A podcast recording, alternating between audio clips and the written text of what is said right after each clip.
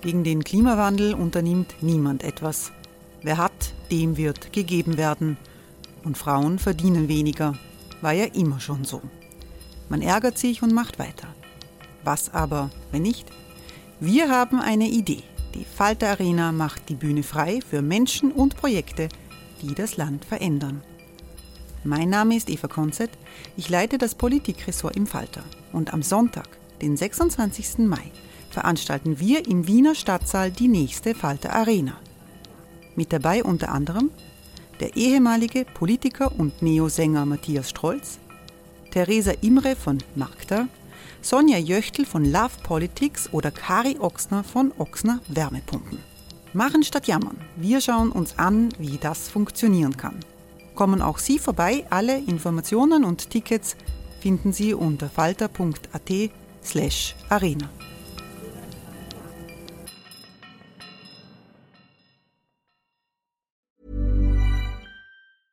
Ryan Reynolds here from Mint Mobile. With the price of just about everything going up during inflation, we thought we'd bring our prices down.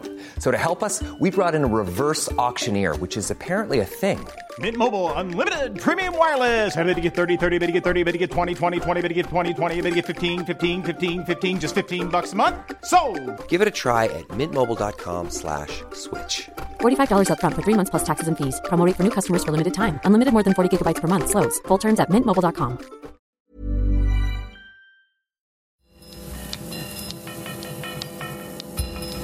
Falter Radio, der Podcast mit Raimund Löw.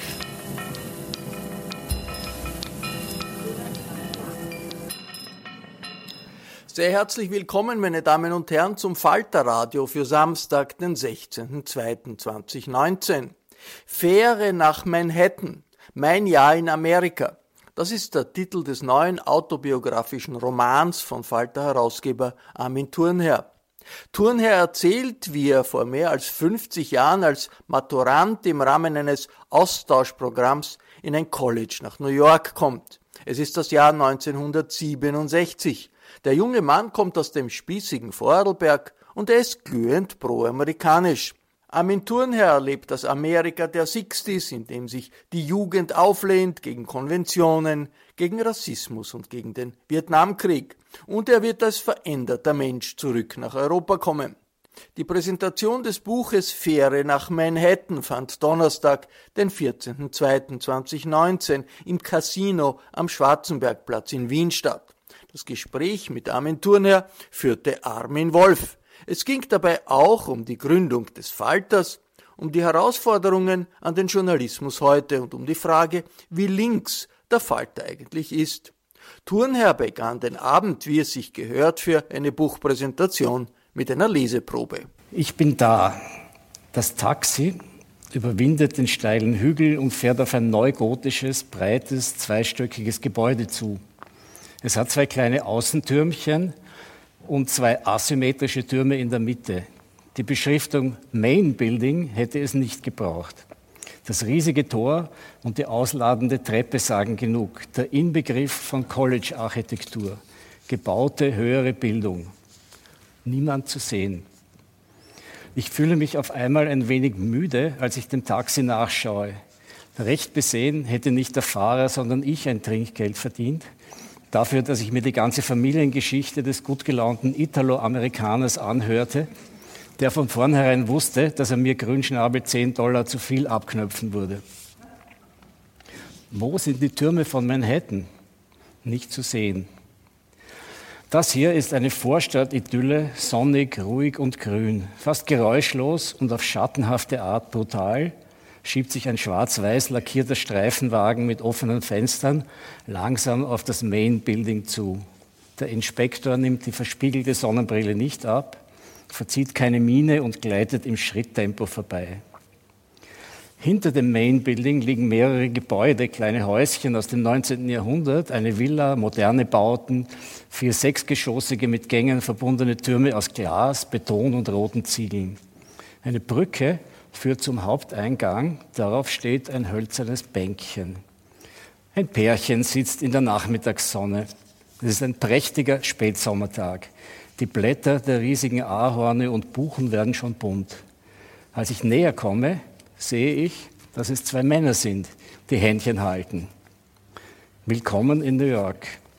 Ich habe, kaum glaubhaft für jemanden, der nahe der katholischen Kirche aufwuchs, keine Vorstellung von Homosexualität. Ich nehme die Erscheinung hin, würde gerne meinen schweren Koffer loswerden und stelle mich vor. Der eine ist der Verwalter, Mr. Applebaum. Ich stehe vor meinem Wohnort für die nächsten zehn Monate, erklärte mir, aber ich bin zu früh dran. Das College erwartete Erstsemestrigen erst nächste Woche. Ich habe geschrieben, sage ich. Mr. Applebaum geht ins Büro und sieht nach.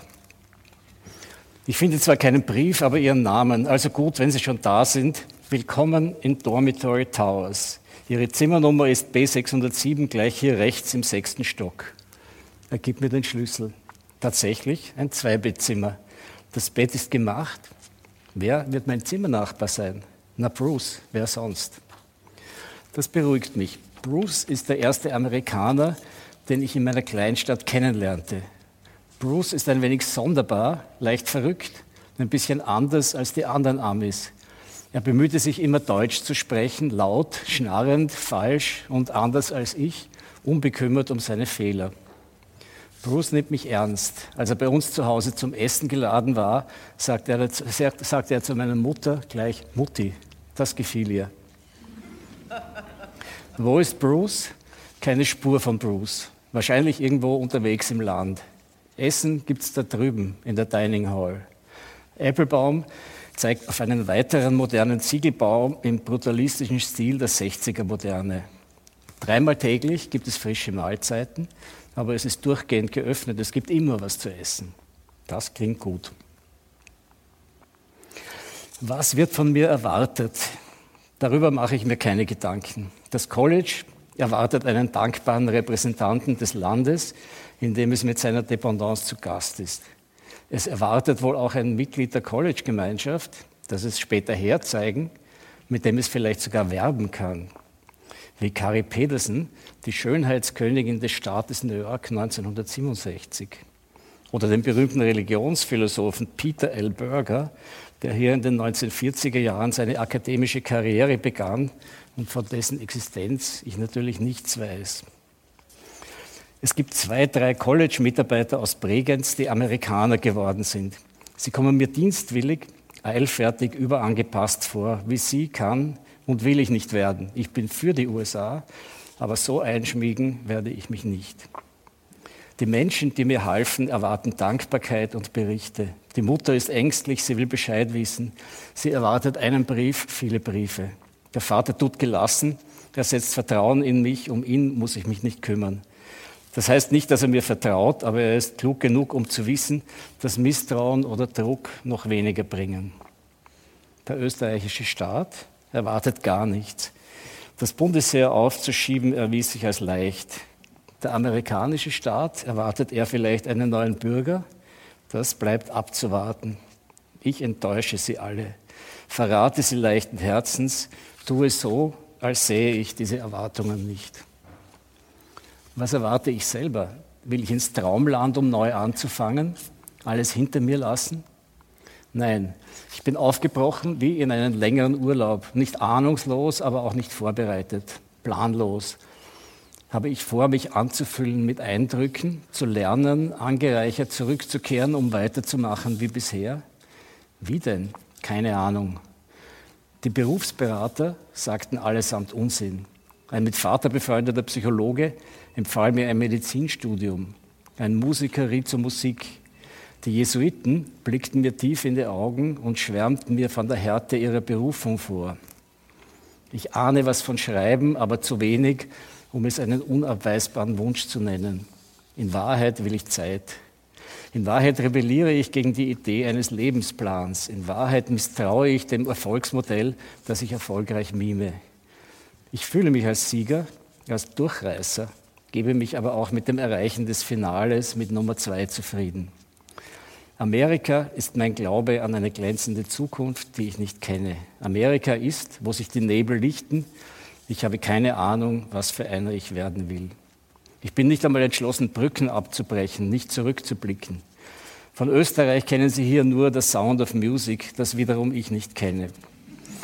Bin stolz auf Europa, aber so auf das Kommende fixiert, dass die Erwartungen anderer nicht mehr zählen. Bin ein Amerikagläubiger ohne Siegerplan. Kann das gut gehen? Ich mache mich auf in die Dining Hall. Den Koffer lege ich unausgepackt aufs Bett. Leicht gehe ich im beigen Glanz meines Schnürlsands. Das war ein Anzug, muss ich ergänzen, den ich meiner Mutter abgerungen habe von höchster Eleganz. Äh, gekauft im Kleiderhaus Sargmeister in Bregenz. Ich war sehr stolz auf ihn. Und sie dann am Ende auch. Die Dining Hall ist leer und voll zugleich. Sie bietet an Tischen für je zwölf Personen 600 Menschen auf einmal Platz. 550 Sessel sind unbesetzt. Auf den restlichen 50 Sesseln lümmeln zwischen dicken, orange gestrichenen Betonsäulen Trolle. Ein Trupp ungeschlachter Gestalten, ein Haufen archaischer Grobiane, eine Gang von Riesen in weißen Leibchen, hellgrauen Trainingshosen und Badeslippern. Muskulös die einen, einfach fett die anderen, viel zu laut alle miteinander. Was ist denn das? Es ist das Footballteam des College zum Training eingerückt. Als ich den Saal betrete, verstummt der Lärm. Die Trolle gaffen mich an. Einige deuten in meine Richtung und stoßen einander in die Rippen. Andere machen affenartige Geräusche, wieder andere grunzen. Ich verstehe kein Wort, aber ich verstehe, dass sie mich lächerlich finden und einander in dumpfen Kehllauten fragen, was ich denn für einer sei. So wie ich mich frage, was sie für welche sind, allerdings stumm. Etwas abseits sitzen ein paar Erwachsene mit Kappen, denen das Ganze nicht so angenehm zu sein scheint. Aber sie tun nichts dagegen. Ich bin verdutzt. Irgendwie erwarte ich, dass gleich Teller oder Lebensmittel in meine Richtung, Richtung fliegen. Ich sehe nicht, wie ich zu einem Essen kommen soll. Ich stehe immer noch auf der Eingangsstiege, die in den Saal führt, eingefroren in meinem Auftritt, während die Urlaute in meine Richtung langsam nachlassen. Einer der Kappenträger steht auf und kommt zu mir herüber. Ich erkläre, wer ich bin. Ach so, dort rechts bekomme ich mein Essen. Ob ich mich zurechtfinde? Ich weiß es nicht. Man nimmt ein Tablett und bedient sich selbst. Ich nehme ein Tablett. Selbstbedienung bin ich nicht gewohnt. Auf Wienreise vor einem Jahr hatten wir zwei Pflichtadressen gehabt. Eine war das Rondellkino in der Riemergasse, wo sie Filme mit nackten Frauen spielten, die mit hüpfendem Busen auf Trittrollern an Swimmingpools entlang tollten. Man konnte sie an kleinen Tischen sitzend, rauchend und Bier trinkend betrachten, eine unerhörte Addition dreier Laster. Die zweite Adresse war die sogenannte Bilateria, ein Selbstbedienungslokal in der Singerstraße. Dort gab es um wenig Geld Wurstsalat mit Mayonnaise, Grillhähnchen mit Pommes und Schokoladepudding eine unerhörte Addition von dreifachem Luxus, die man auf braunem Kunststofftablett zum Tisch trug. Was ich hier sehe, schlägt die Bilateria bei Weitem. Ein bis auf Boden und Decke anscheinend vollkommen aus Neroster bestehender U-förmiger Raum mit Neonlicht gleißend kalt erleuchtet. An jeder Seite Speisen Sonderzahl in stählernen Warmhaltegefäßen. Dahinter ein knappes Dutzend Leute, vor allem Chinesen und Schwarze, die auf Wunsch ausgeben, was da ausgestellt ist. Roastbeef mit Kartoffelpüree und Salat zum Beispiel. Sauce aufs Püree gefällig? Es ist nicht Swissair erste Klasse, aber das bekomme ich jetzt jeden Tag. Schlaraffenland. Brot, Käse, Butter, Wurst, Obst zur freien Entnahme. Dazu Softdrinks in allen Farben, Milch, Schokoladecreme und weitere mir unbekannte Cremes. Glasbecher voller bunter, wackelnder Cello-Würfel. Tee, Kaffee, ich lade auf und setze mich an einen Tisch. Die Monster krummeln herüber. Es muss mit meinem Schnürlsamtanzug zu tun haben. Vom Riesentisch löst sich ein kleinerer, freundlich aussehender Troll, klopft mir auf die Schulter und stellt sich vor. So heißt er, erklärt mir die Lage, tröstet mich ein wenig und bittet mich, das alles nicht so ernst zu nehmen. Raue Kerle mit Sinn für Späße seien das, man dürfe sich nicht kränken. Ich kränke mich nicht, wundere mich doch, aber doch ein wenig über das Versagen meines Schnürlsamtanzugs. Dem habe ich mehr Zauberkraft zugetraut. Ich gehe mich umziehen.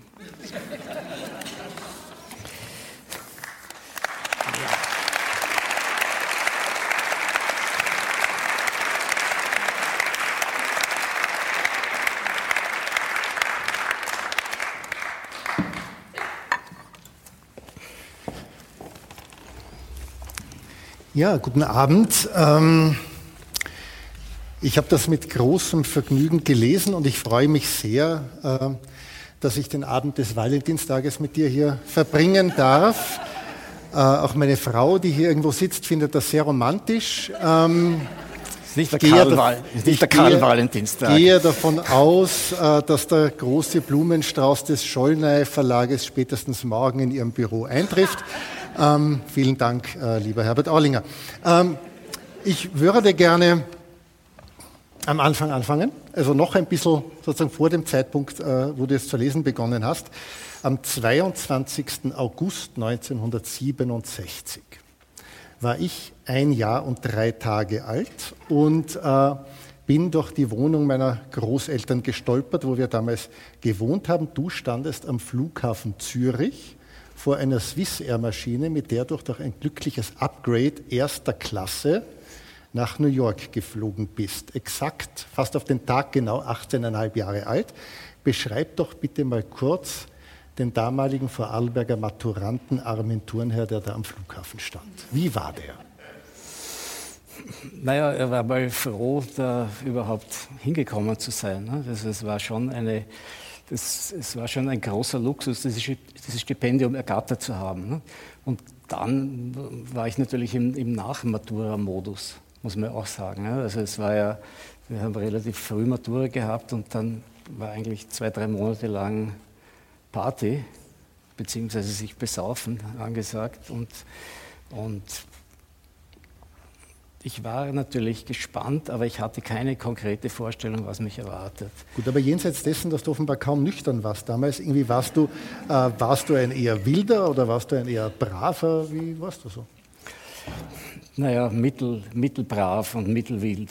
Eher, eher also schon, schon mit, mit einer, ich war kein, kein wie soll ich sagen, kein Problemkind. Ich bin relativ leicht durch die Schule gekommen.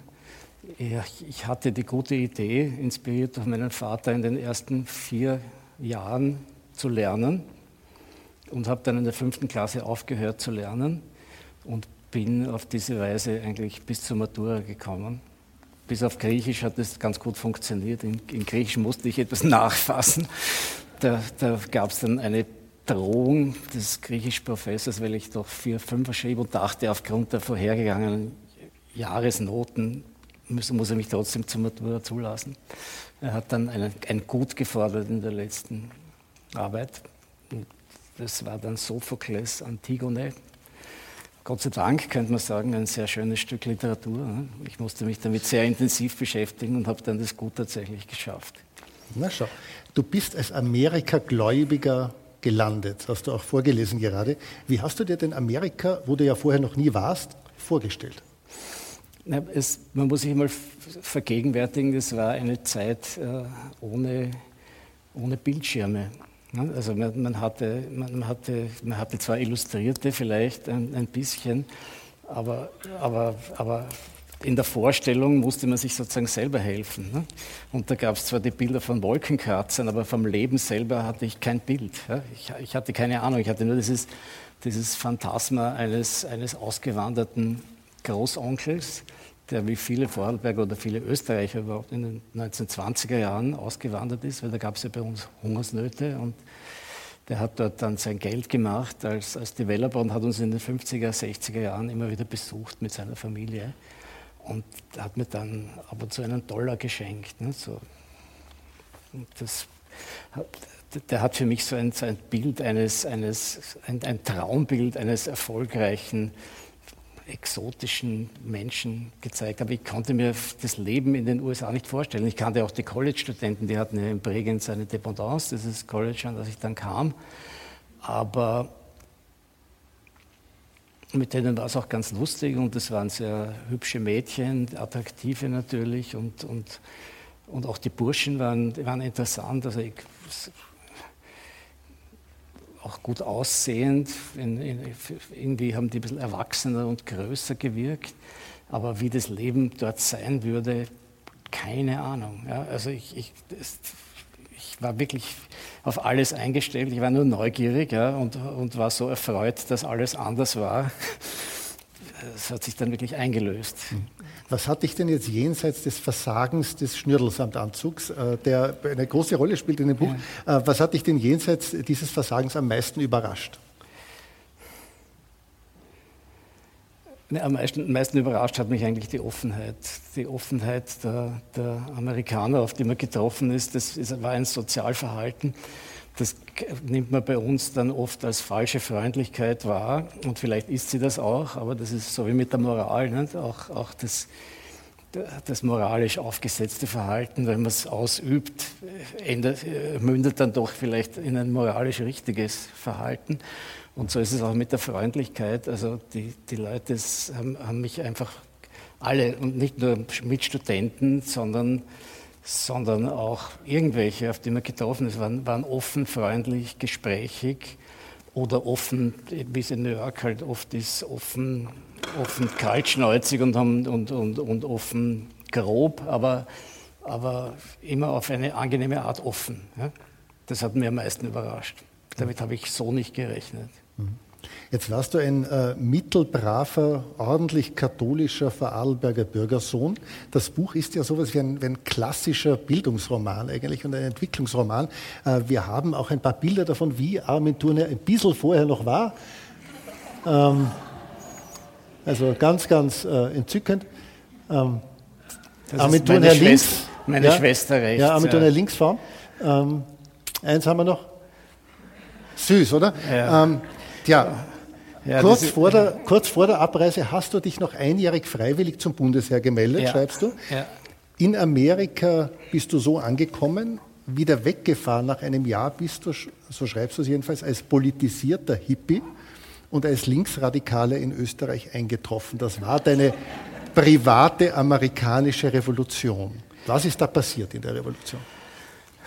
Also ich, ich, habe, ich, habe, ich hatte keine Vorstellung von Amerika, aber ich hatte die Vorstellung, dass die Amerikaner das meiste richtig machen, ne? dass die sozusagen die, die Führung, zu Recht die Führungsmacht des Westens sind. Und, äh, und vom Vietnamkrieg hat man schon gehört. Ja? Und äh, ich war aber der Meinung, die bekämpfen dort den Kommunismus und das ist in Ordnung, weil vom Kommunismus haben wir eh zu viel. Äh, weil du gefragt hast, was mich überrascht hat. Also die Offenheit hat mich am meisten überrascht, aber was mich dann schockiert hat, war schon die Wahrnehmung von sozialem Elend. Also, dass man dann so in der Bar in Manhattan Leute wahrnehmen konnte, die in Boxen, Cardboard-Boxes genächtigt haben und, und im Gesicht so verschmutzt und schwarz waren, dass man nicht wusste, sind weiße oder schwarze. Äh, das war schon schockierend, dass, dass in, dem, in, dem, Land, das ich als reich, mächtig und glänzend und gerecht empfunden habe, diese Ungerechtigkeit möglich ist. Und dann die, die, die offensichtliche Rassendiskriminierung der Schwarzen, die hat mich schon, also das waren zwei, zwei Dinge, die ich erlebt habe, die, die so ein bisschen Risse in mein Weltbild gemacht haben. Also ein Weltbild gibt man ja nicht so gerne her, ne, wenn es mal eingeübt ist. Und meines war eigentlich ganz gut eingeübt. Ich hatte allerdings den beliebten Zimmergenossen Bruce, der ein Linker war oder zumindest ein, ja, ein, ein, ein linkslibertärer, studentenbewegt ist vielleicht gar nicht das richtige Wort. Der war, so, der war so auf seine Weise ein verrückter Weltreisender, der ist halt überall hingestoppt, auch in die Sowjetunion und so. Damals war das, war, war das ein bemerkenswertes Abenteuer. Und der hat natürlich mich herausgefordert. In nächtelangen Diskussionen musste ich mein Weltbild ihm gegenüber verteidigen. Das habe ich gemacht, so gut es ging und so lange es ging, aber endlos ging es nicht. Wenn man liest, kriegt man das Gefühl, dass Bruce ganz elementar wichtig war für deine Politisierung. Der war zufällig dein Zimmerkollege, du kanntest ihn irgendwie schon, äh, schon von Bregenz her. Was wäre passiert, wenn da nicht Bruce gewesen wäre, sondern einer von den Footballtrollen in deinem Zimmer? Ja, das hätte schief gehen können. Ja. Das, es hätte schief gehen können. Allerdings, äh, wie gesagt, die Wahrnehmungen hätte ich so oder so gemacht. Also das hat mich, äh, und Zeitung gelesen habe ich auch, also nicht nur New York Times, sondern dann auch andere. Aber die muss ich schon zugeben, die hat mir dieser Bruce nahegebracht. Ja? Der Bruce war auch zwar kein Mitglied des amerikanischen STS, aber doch ein, ein, ein nahestehender oder, oder ein Fellow Traveler, wie man das sagen würde, ich weiß es nicht. Und der hat, natürlich auch mich mit Schriften versorgt oder, oder mir Schriften nahegebracht, die ich wahrscheinlich ohne weiteres so nicht gefunden hätte. Wobei man sagen muss, in dem College gab es natürlich viele, die schon auch äh, vom Vietnamkrieg betroffen waren, die sozusagen einen Einberufungsbefehl in der Tasche hatten.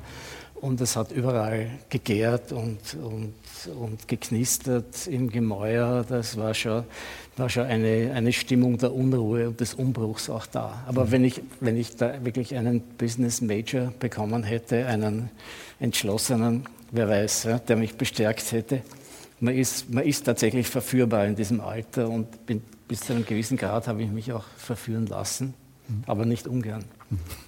Gibt es Bruce noch?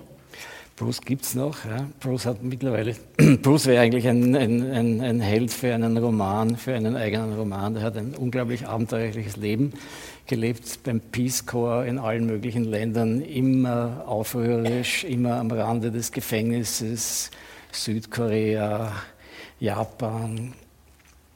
Ja, also das ist ein sehr spannender Typ, hat mittlerweile auch seinen Namen geändert, deswegen habe ich Deswegen habe ich diesen hier ganz unverschämt verwendet. Okay, was ist beruflich aus ihm geworden? Börsenmakler oder? Nein, der ist, der ist Lehrer geworden. Okay. äh, habt ihr noch Kontakt? Wir haben noch Kontakt, ja. sporadisch. Ich werde ihn jetzt besuchen. Er hat auch eine Pension geerbt in in, wie heißt dieser, dieser Erholungsort, in dem Obama und, und Clinton und so weiter. Martha's Vineyard. Martha's Vineyard, ja. In Martha's Vineyard hat er, no. hat, hat er eine kleine Pension geerbt und von dem lebt er jetzt. Die linksradikalen Vietnamgegner. Aber, aber der ist auch so ein, der ist so ein Beispiel für, für, für ein Mitglied der amerikanischen Zivilgesellschaft, das mit kleinen Dollarbeträgen die Kandidaten für Kandidaten spendet, die ihm wichtig erscheinen. Ne? Also das, das, der engagiert, ist nach wie vor engagiert. Ne? Der Bernie Sanders hat einfach Kohle bekommen von ihm. Ne? Mhm. Und, und er geht auch demonstrieren und äh, natürlich waren die, die Demonstrationen im, im Wall Street District äh, äh, da war er natürlich dabei. Ja? Und da hat er mir dann auch Berichte geschickt und so. Also man muss sich Bruce ein bisschen wie Silvio Lehmann vorstellen. Nein, äh, äh er ist schon, glaube ich, äh, welttüchtiger. Ich meine, ich will, nichts, ich will nichts Böses über Silvio Lehmann sagen. okay, dann bleiben wir bei Amerika. Also, außer Bruce hat eine ganz wichtige Rolle haben offenbar gespielt. Äh, wir reden über die Jahre 67, 68, äh, Literatur und Musik und du schreibst, du hast äh, daraus mehr über die Welt gelernt als durch die tägliche Zeitungslektüre.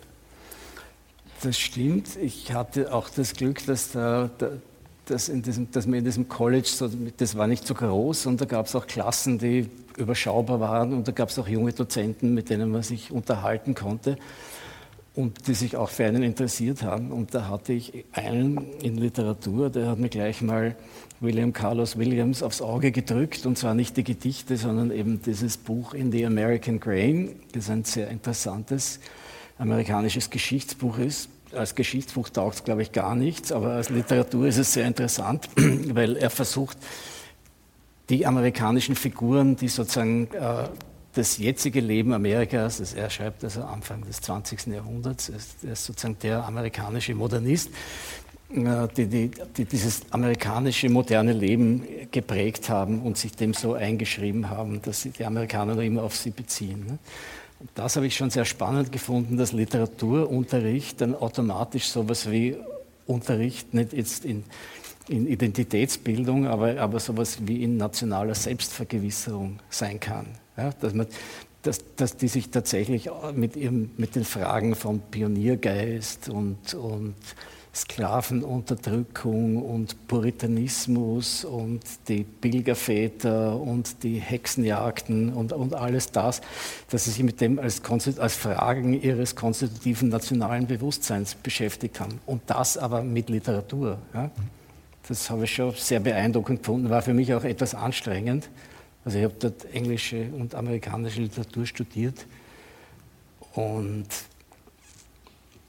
die Texte, da kommt man natürlich gleich einmal mit, mit Mittelenglisch in Berührung und das zu lesen war nicht ganz ohne. Nicht? Also auch so schön es war, aber es hat, es, hat, es, hat dann, es hat mich dann zum Teil überfordert, nicht? die Canterbury Tales oder, oder solches Zeug im Original lesen zu müssen.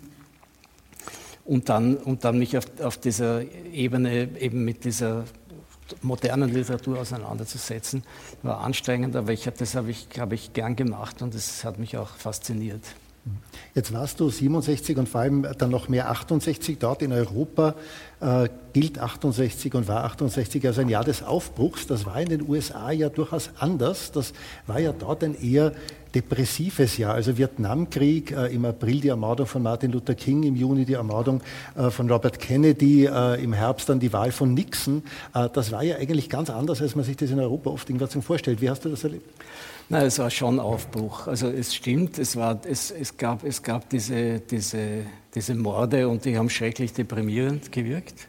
Äh, aber es, und, und, es gab nicht, und auch, auch dieses, diese Draft-Situation hat natürlich deprimierend gewirkt. Also die Leute waren ja wirklich existenziell betroffen nicht? Und, und seine Draft-Card zu verbrennen, also diese, diesen Einberufungsbefehl da in, in, in, Kartenform zu verbrennen, das war schon riskant. Nicht? Das konnte auch Verweis vom College bedeuten und so. Also man musste da, das ist mir dann so, so, so der Unterschied zur, zur europäischen Linken danach. Ne? Der, war, der war schon vielfach einerseits diese existenzielle Betroffenheit, zweitens aber das, die, ein, ein, ganz anderer Bezug zur Tradition. Also während man bei uns ja sich dann äh, in der Linken, so mit, mit, mit linken äh, mit einem linken Katechismus beschäftigt hat und, und in, den, in, den, heiligen Schriften sich da zurechtfinden musste und damit prunken musste, Marx, Engels, Lenin, Stalin vielleicht auch noch. Ja haben das die amerikanischen Linken verachtet. Ne? Die haben das eher, die, die haben das einer, einer alten, aus diesem Grund unattraktiv gewordenen Linken zugeschrieben und waren der Meinung, äh, we want the world and we want it now und wir wollen diese World, indem wir anders denken als diese Welt und indem wir unser Bewusstsein verändern, zum Beispiel mit Marihuana oder LSD. Äh, und äh, nur wenn wir anders denken, so die politisierten Hippies zum Beispiel. Nur wenn wir anders denken, dann kann das System uns nicht integrieren, sondern dann sind wir außerhalb des Systems und können das System aushebeln. Also das war völlig anders und das war auch nicht so depressiv dann. Also die haben dann mit, mit Aktionismus der lustigen Art und also situationistischen Aktionen versucht, äh, also eine, eine Art kreative Gegenöffentlichkeit zu schaffen, das bei uns in der Form zwar auch am Anfang gab, versuchsweise. Also ich kann mich schon an sehr lustige Teach-Ins auf der Uni erinnern, zum Beispiel die, die, schöne, die schöne Tradition des des Mehlsackwerfens ne, ist dann bald abgekommen. Also einfach ein Kilo Mehl auf Honoration von der Galerie runterzuwerfen, macht, ein, macht schon was her. Ne? Also Machen Sie das bitte nicht nach jetzt. Ja? Also, falls Sie Mehl aber, nicht gemacht haben, behalten Sie es für das, sich. Das gab es im Audimax in Wien dann schon, aber, aber nicht sehr lang leider. Nicht? Und, und, und in, in in den USA, da gab es eben Leute wie A.B. Hoffman, Paul Krasner, Jerry Rubin, Ed Sanders auch, die, die eigentlich nur solche Aktionen versucht haben, sich auszuhacken. Ne? Im Kleinen und im Großen. Ein paar habe ich ja eh da drin beschrieben. Also zum Beispiel der Versuch, das Pentagon zu levitieren. Ne? Also eine Menschenkette, um das Pentagon zu bilden und es dann mit Beschwören, Gesängen zu beschallen und dann abzuwarten, ob sich erhebt ne? in die Luft. Jetzt sollte man wissen, dass das Pentagon jedenfalls damals das größte Gebäude der Welt war. Ja, aber Sie haben es umstellt und Sie haben sie an den Händen gefasst und Sie haben auch, sie haben auch gesungen. Also Ed Sanders hat mit den Fax einer sehr interessanten Popgruppe haben sie von einem LKW draußen äh, den Gesang Out Demons Out angestimmt, ja, der dann leider fruchtlos blieb. Über, überraschenderweise hat es trotzdem nicht geschwebt. ja, ja. Jetzt ich habe hab den Bericht der New York Times dann danach durchgesucht, ne, ob da was steht. Es wurde nicht kommentiert. Jetzt angekommen bist du ja äh, noch in den letzten Augusttagen 67, also quasi in den letzten Tagen des berühmten Summer of Love. Mhm. Der hat sich zwar ein paar tausend Kilometer weiter westlich in Kalifornien abgespielt, aber du warst ja ein ausnehmend fescher Bursche damals. Können wir auch dokumentieren? Na? Mhm. Jetzt trotzdem wenn ich das Buch richtig lese, war es bei dir weniger ein Summer of Love als mehr ein, ein langer Winter äh, der Liebe. Äh, die schöne Brooke, an der du sehr interessiert warst, war nicht so sehr an dir interessiert. Äh, bei der lieben Nancy war es umgekehrt. Ähm, ein Zitat aus dem Buch, Nancy mag mich, in jungen Jahren ist so etwas nie günstig. Und äh, dann steht da ein großartiger Satz, ich muss sagen, mein Lieblingssatz aus dem äh, gesamten Buch wegen seiner wunderbaren Lakonie. Es sind eigentlich zwei Sätze. Meine sexuelle Befreiung drängt, aber sie muss warten.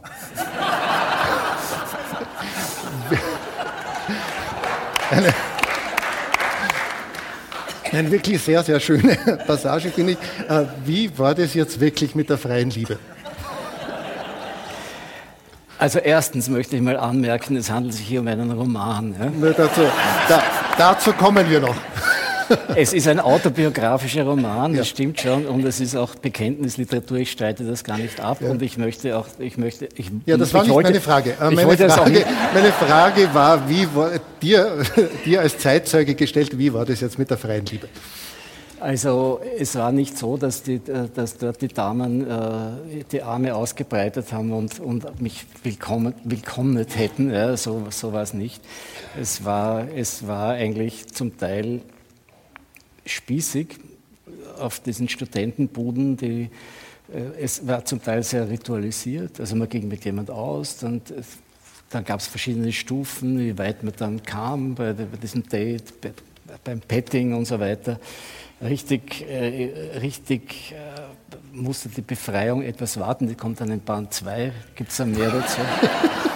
Entwicklungsroman. Ich sage, ja. ich, sage das, ich sage das nicht, ich sage das nicht um, um, um hier äh, Auskünften zu entgehen, aber es, es, war, es war einfach, es war auch nicht die Zeit, muss ich auch sagen. Ich hatte auch nicht so viel Zeit. Ich war ja beschäftigt. ja.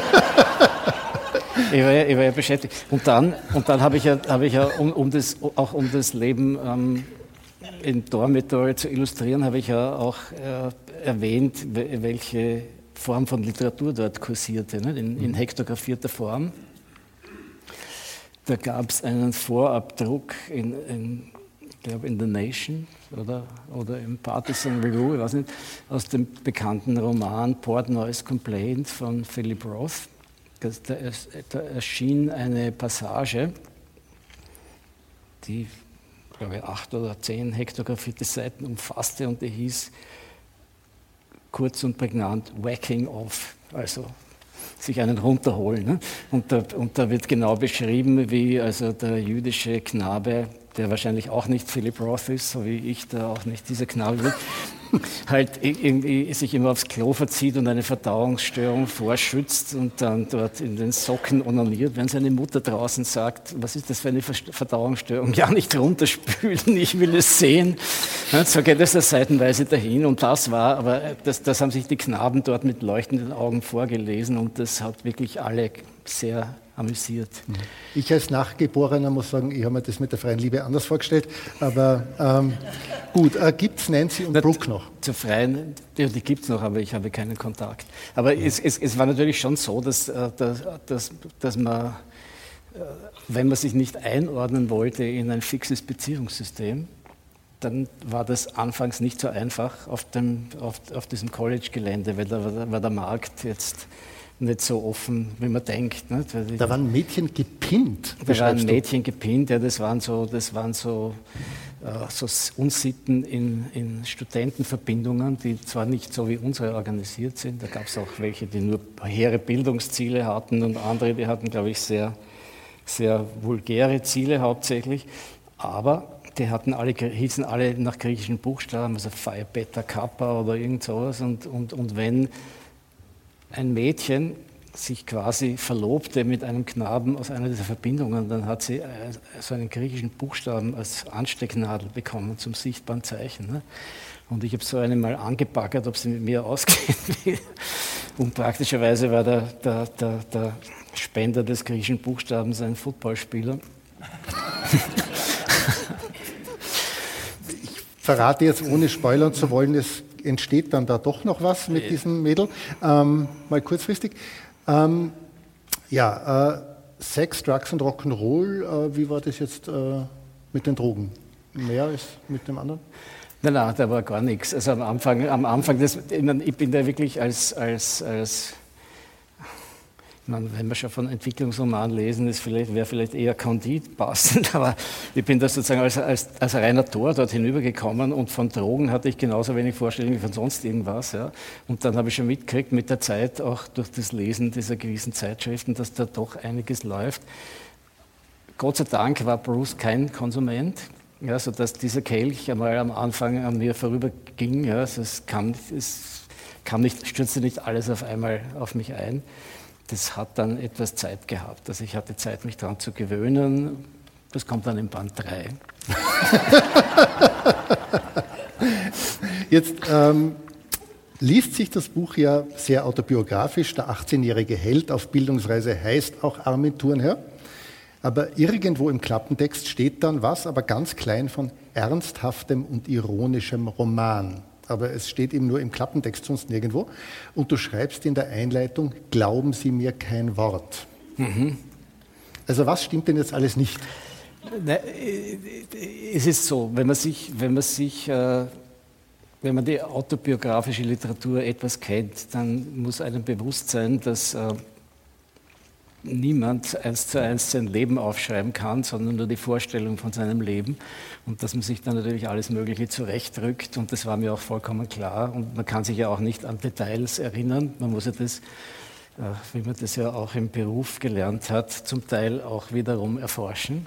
Na, Gott sei Dank gibt es ja viele dieser Zeitungen wieder online, die habe ich, ich hatte drüben ich hatte drüben am Ende meines Jahres und meiner Reise einen wunderbaren Koffer mit Material, das ich gesammelt hatte, Flugblätter, Zeitungen, Bücher und die habe ich dort gelassen in meiner WG, in der WG meiner linken Freunde, die versprochen haben, dass sie mir den Koffer dann schicken werden. Er kam natürlich nie. Ja. Jetzt hatte ich wenig Material und, und äh, ich habe auch kein Tagebuch geführt. Es gab keine Handys, ich habe keine Fotos gemacht. Die wenigen Fotos, die ich hatte, habe ich auch noch eingebüßt durch einen unglücklichen Zufall.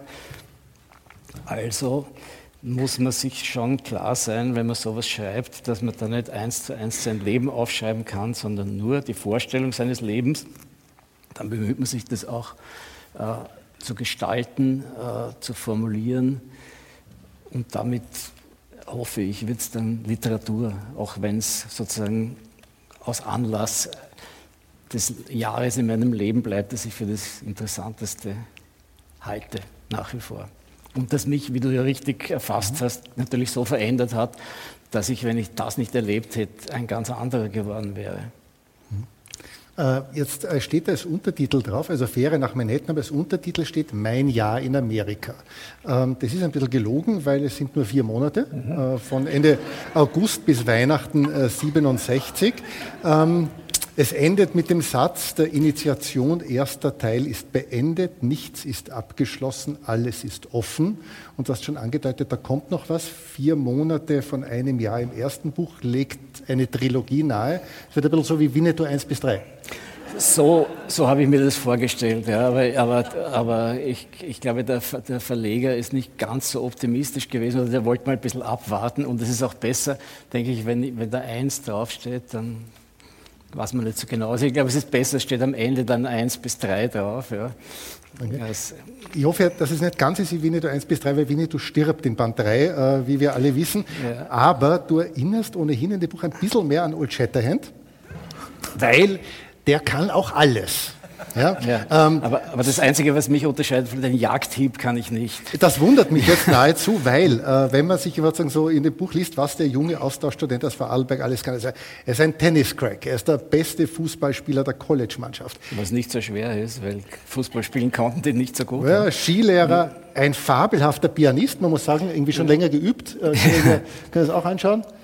Ja, ähm, und eigentlich das Einzige, was du, also vielleicht verschweigst du noch mehr, aber was du verschweigst, sind deine legendären Kochkünste.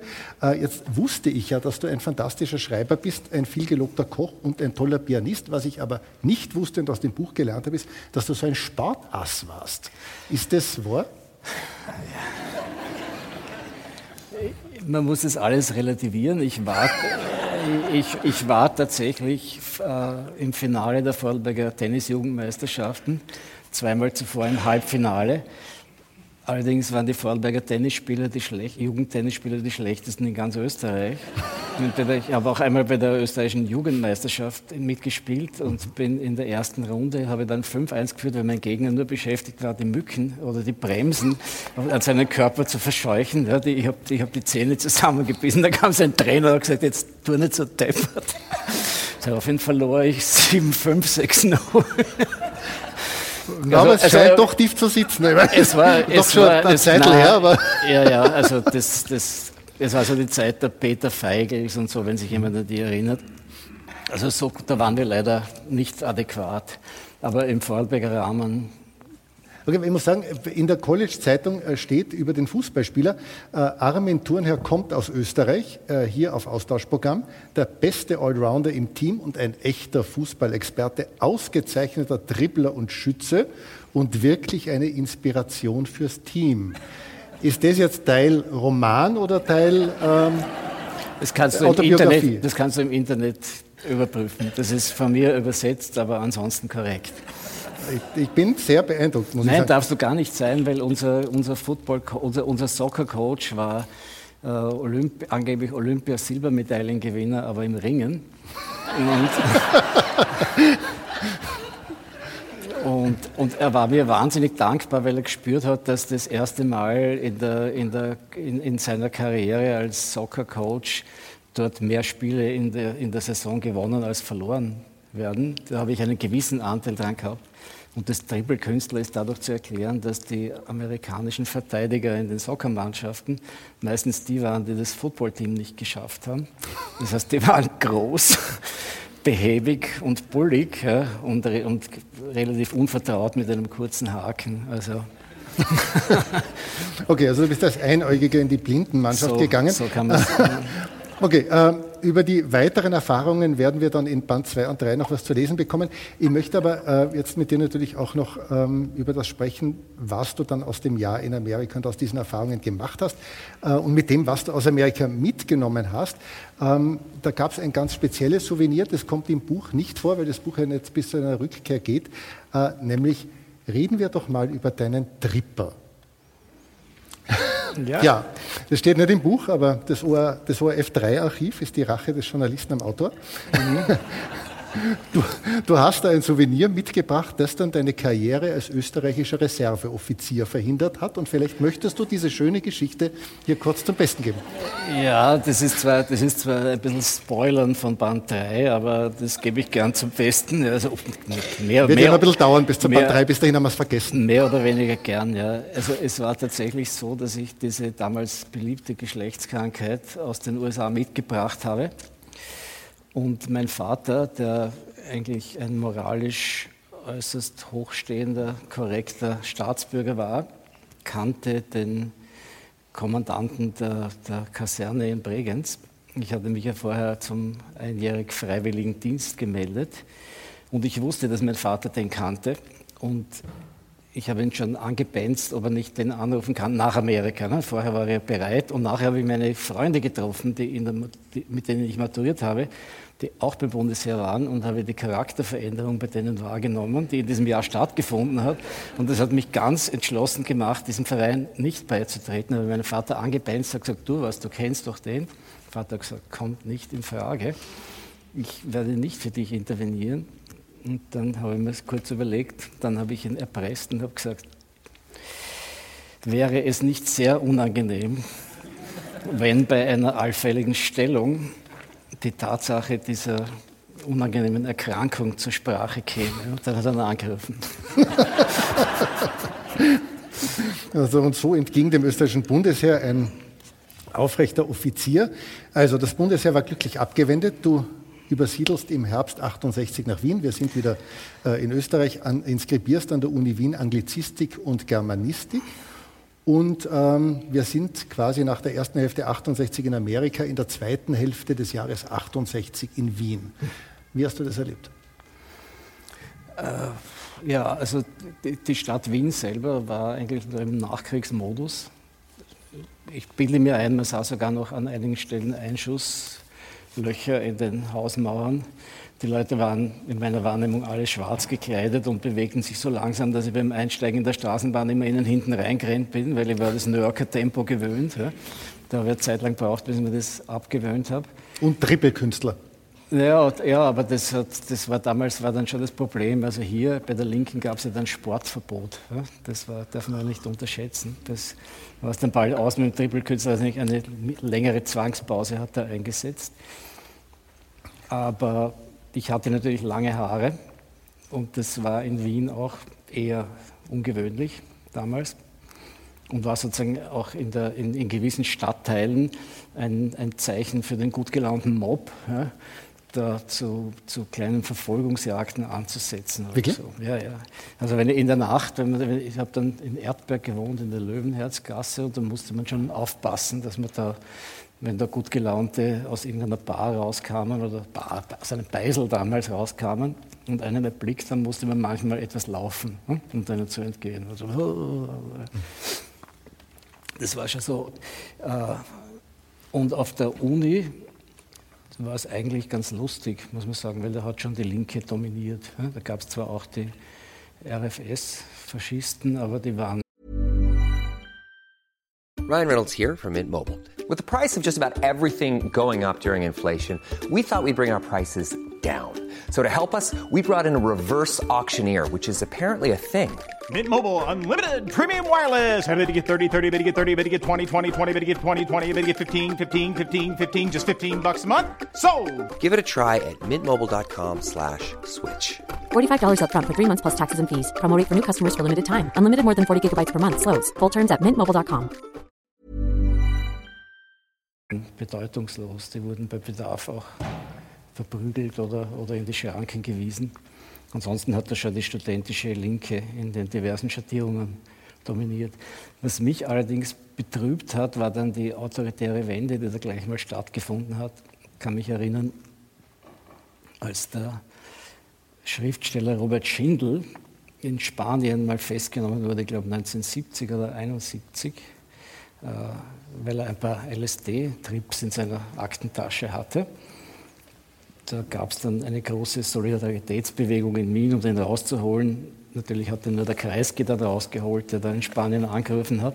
Aber jedenfalls, wir haben Solidaritätsaktionen gesetzt und ich ging mit dem Maoisten Leander Kaiser, der ein Freund war des Schindel, spazieren auf der Straße und, und, und sage so, also diese, diese, diese, Tendenzen zum Stalinismus, die gefallen mir überhaupt nicht. Also das ist, finde ich, ein Verrat an, den, an der an der antiautoritären Linken und der Leander Kaiser sagt, ja, das sehe ich genauso. Am nächsten Tag war er Gründungsmitglied der MLS, der marxistisch-leninistischen Studenten Maoisten. Ne? Also das war unglaublich, wie schnell das ging und, und das war eigentlich das Anfang vom Ende der Studentenbewegung, kann man sagen. Ne?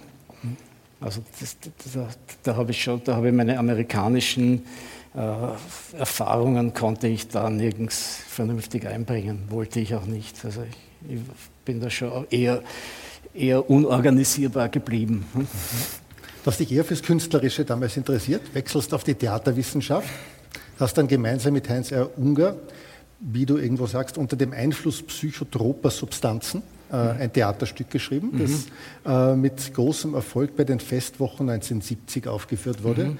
Stoned Vienna. Mhm. ähm, du komponierst dafür auch die Musik, äh, dann ja. auch noch eine Musik zu Wojcek, was ambitioniert ist, finde ja. ich irgendwie, weil da gibt es bekanntermaßen schon recht bekannte Musik. Ähm, schreibst äh, einige Hörspiele und planst deine Dissertation. Als 1977 ein Studienkollege kommt, Walter Martin Kienreich, äh, mit der Idee, eine Zeitung zu gründen. Du lehnst es zuerst ab. Nach ein paar Wochen bist du dann doch dabei. Warum dann doch eine Zeitung und nicht weitere Theaterstücke oder Musik oder die dies? Also aus dem Theater, also die, Musik muss ich, muss ich dazu sagen, das war wirklich das war Amateurismus und war so improvisiertes Zeug mit einer kleinen Combo, mit einer Farfisa-Orgel, Schlagzeug und E-Gitarre. Also das war mehr Spaß. Also das war nicht, war nicht ernstzunehmende Komposition. Das Theater habe ich schon ernster genommen, aber da habe ich mich dann gerieben wieder an den Autoritäten. Ich hatte die Idee, äh, ich, war damals doch, doch sehr fürs Kollektiv, fürs Theaterkollektiv hat es eine Idee, die jetzt da und dort, also seit einiger Zeit am Theater grassiert. Ich wollte gern mit Schauspielern Stücke erarbeiten und wollte sozusagen der Autor sein von diesem äh, kollektiven Erarbeitungsprozess. Und da hätte man eigentlich einiges davon versprochen.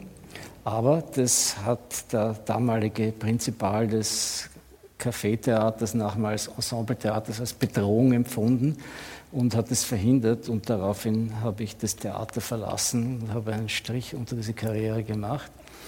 Der ORF hat meine Ambitionen als Hörspiel- und überhaupt Schauspielautor radikal beendet, indem er sich so benommen hat, dass ich gesagt habe, dort gehe ich nie mehr rein als Autor. Die haben nämlich ein, wir hatten so ein, ein satirisches Manuskript abgegeben mit zwei, drei Kollegen und ausgemacht war, wenn sie es senden, weil wir immer schon Befürchtungen hatten, dass sie es entschärfen und so, dann, und wenn sie was ändern, dann müssen sie das vorher sagen.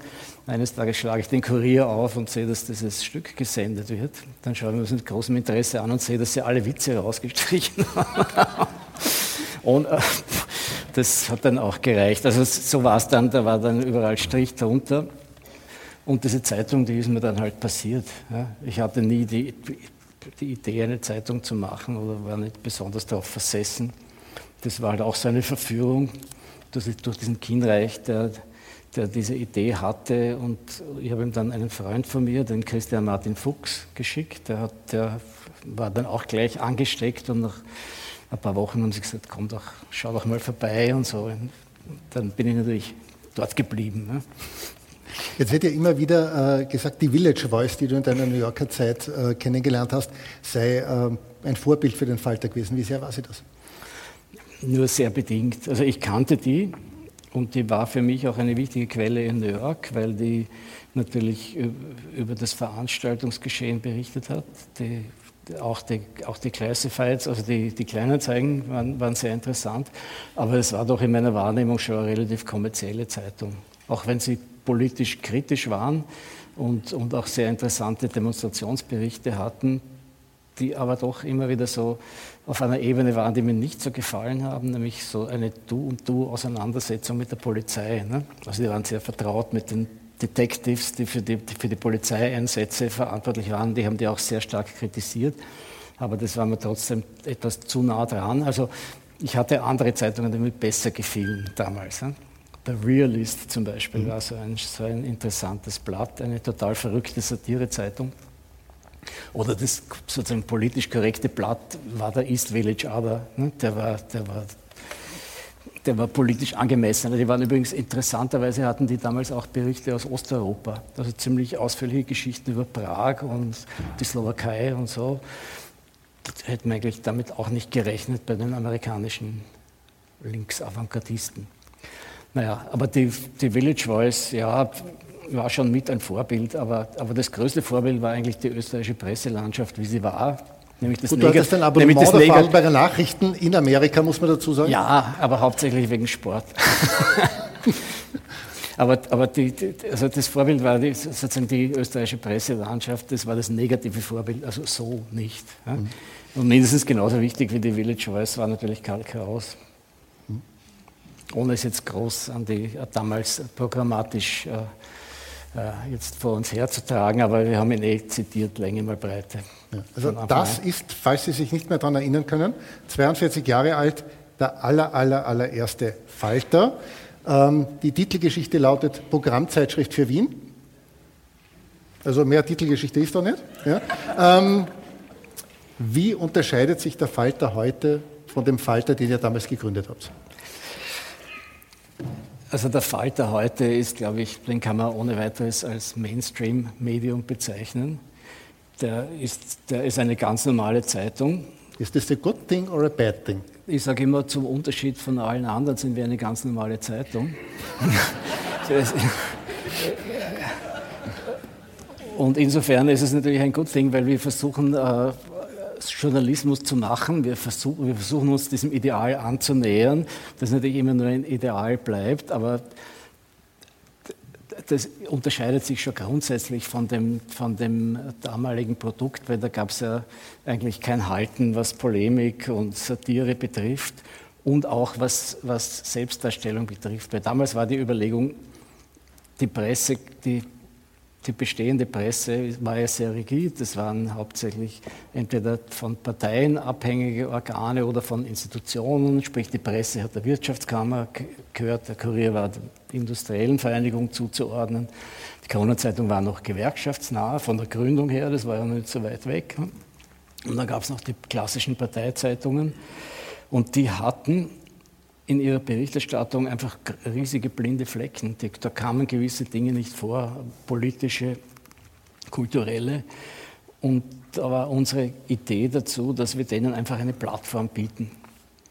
Also Plattform ist jetzt, klingt jetzt vielleicht heute für heutige Ohren etwas anders, aber der Falter war tatsächlich eine Plattform und wir hatten so Kategorien wie den Betroffenenbericht, hm, wo eine homosexuelle Initiative damals noch Huch, ja, oder, oder Frauengruppen oder Anarchistengruppen oder auch Kulturinitiativen, Theatergruppen einfach sich selbst darstellen konnten, was ja eigentlich nicht, nicht möglich war. Ne? Das ist keine journalistische Form, das war eine Plattformform. Ne? Gleichzeitig haben wir natürlich auch versucht, äh, schon recherchierte Geschichten zu machen über Orte in der Stadt, die man erschließen könnte. Semper Depot zum Beispiel war zugesperrt und ist vor sich hingegammelt, hat mir gleich eine große Geschichte drin.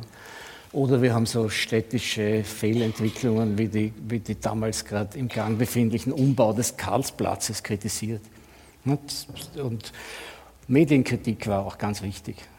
Also das war damals ja ein, eine unverständliche Idee, die eigentlich nur als unkollegial empfunden wurde. Wie kann, man, wie kann man über ein anderes Medium herziehen? Aber es war ja nicht so gemeint, sondern es war, es war so gemeint, dass der Falter eben auf der anderen Waagschale liegen möchte. Also nicht parteipolitisch, nicht interessenspolitisch sich instrumentalisieren lässt, sondern, und, und auch nicht kommerziell sich instrumentalisieren lässt, sondern unabhängig bleibt. Das war sozusagen der, eigentlich der Hauptwert, unabhängiges Publizieren. Mhm.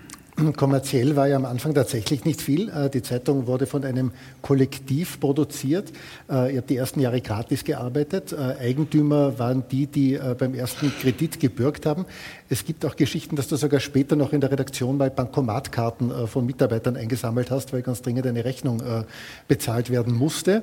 Äh, und das ging da so die ersten zehn Jahre und ein Wendepunkt war dann 1987. Damals warst du nicht in der Redaktion, sondern Leiter äh, des Verlages, solltest aber auf Wunsch der Eigentümer als Chefredakteur zurück in die Redaktion kommen. Mhm. Und du hast einen Redakteur gefragt, was er denn davon halten würde, wenn du zurückkommst. Und er hat darauf gesagt, ich zitiere dich, eher würde ich dich mit einem Telefonbuch erschlagen. Warst mhm. du so schlimm? Weil ausgeschaut hast du eigentlich ganz nett. Äh, also schon ein bisschen streng, aber, aber jetzt so schlimm auch wieder nicht. Ja? Naja, das war damals, damals hatte ich die Idee, dass man den Falter auf mehrere Beine stellen müsste. Also die Idee gab es schon länger, die, äh, die gab es schon seit, den, seit Ende der 70er Jahre eigentlich, ist, ist die Idee aus dem, aus dem, aus dem Angebot von, von Adressen und Informationen, das im Falter so nicht mehr abzudrucken war, äh, Bücher zu machen und da entstand dann ein Verlag. Dann gab es noch eine andere Idee mit den, mit den verschiedenen Kreativen, die man so um sich geschaut hatte, äh, Corporate Publishing zu machen, also, also Dienstleistungen zu verkaufen. Und ich hatte die Idee, so eine kleine Verlagsgruppe daraus zu machen. Und andere waren der Meinung, um nämlich um die, um die prekäre, immer prekäre Existenz des Falter abzusichern. Ne? Und da gab es eine Fraktion, die der Meinung war, ich mache das nur, um mich zu profilieren und um den Falter umzubringen und um sozusagen als Verleger der große Karriere zu machen. Ne? Und diese Unterschiede waren schon deswegen nicht gut aufzulösen, weil es gleichzeitig auch eine Übergangsphase war, wo dieses Kollektiv, alle machen alles, alle verantworten alles, doch in irgendeine Art von normaler zwar flach hierarchischer, aber doch normaler Struktur mit Entscheidungsebenen übergeführt werden musste. Das ging einfach nicht mehr. Es ging nicht mehr im Finanzmanagement, das war zu groß schon das Ding. Und das gab natürlich Verwerfungen aller Art, Intrigen, Streit, was man, was man halt so gern hat. Und, und das ist dann kulminiert in zwei Fraktionen. Und die einen hatten auch die gute Idee, den Falter einer Gruppe von steirischen Bierbaronen oder sowas zu verkaufen. Da gab es schon einen fertigen unterschriftsreifen Vertrag, den ich dann zufällig mal gefunden habe, des Abends auf einem Schreibtisch. Äh, da war nur auf der Falterseite, war halt meine Unterschrift nicht drauf. Das war ein bisschen ein Pech. Aber ansonsten war das eigentlich schon ziemlich ausgehandelt. Und dann mussten, musste, musste ich und meine Freunde mussten dann doch handeln und haben dann gesagt, na, wir treiben das Geld aber von unseren eigenen Gesellschaftern auf. Und die haben dann gesagt, na, aber wenn wir dann nochmal einzahlen, das waren eben so Leute wie die Reders, Christian Reder und Hannes Plaum und so weiter. Christian Reder hat uns als Berater damals sehr äh, geholfen. Er wurde dann auch Gesellschafter. Und die haben dann gesagt, na, wenn wir das machen, dann fordern wir aber da gab es nämlich gerade so einen Nosedive mit der Falterauflage. Auch dann fordern wir auch, dass Turnherr da zurückkehrt als Chefredakteur. Und so war es dann auch. Und diese andere äh, Gruppe, die im Streit dann gegangen ist, hat dann gleichzeitig beim Standard Unterschlupf gefunden und hat dem Standard eigentlich wesentliche Teile mitgebracht. Also Mischa Jäger vor allem, der hat dort das den Kommentar der anderen gestaltet über Jahre hinweg mit Falter-Kontakten und Falter-Know-how und Falter-Autoren und war, glaube ich, ein wesentlicher Teil des Erfolgs des Standards auch, dass mhm. er dort war. Ja. Chefredakteur beim Standard war dann Gerfried Sperl, den die Bierbarone gerne als Chefredakteur ja. des Falter äh, gehabt hätten. Ja. Es ist anders äh, ausgegangen.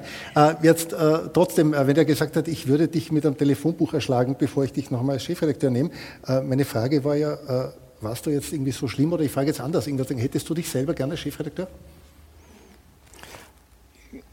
Ich glaube, ich bin absolut gutmütig und, und leicht zu handhaben, ja.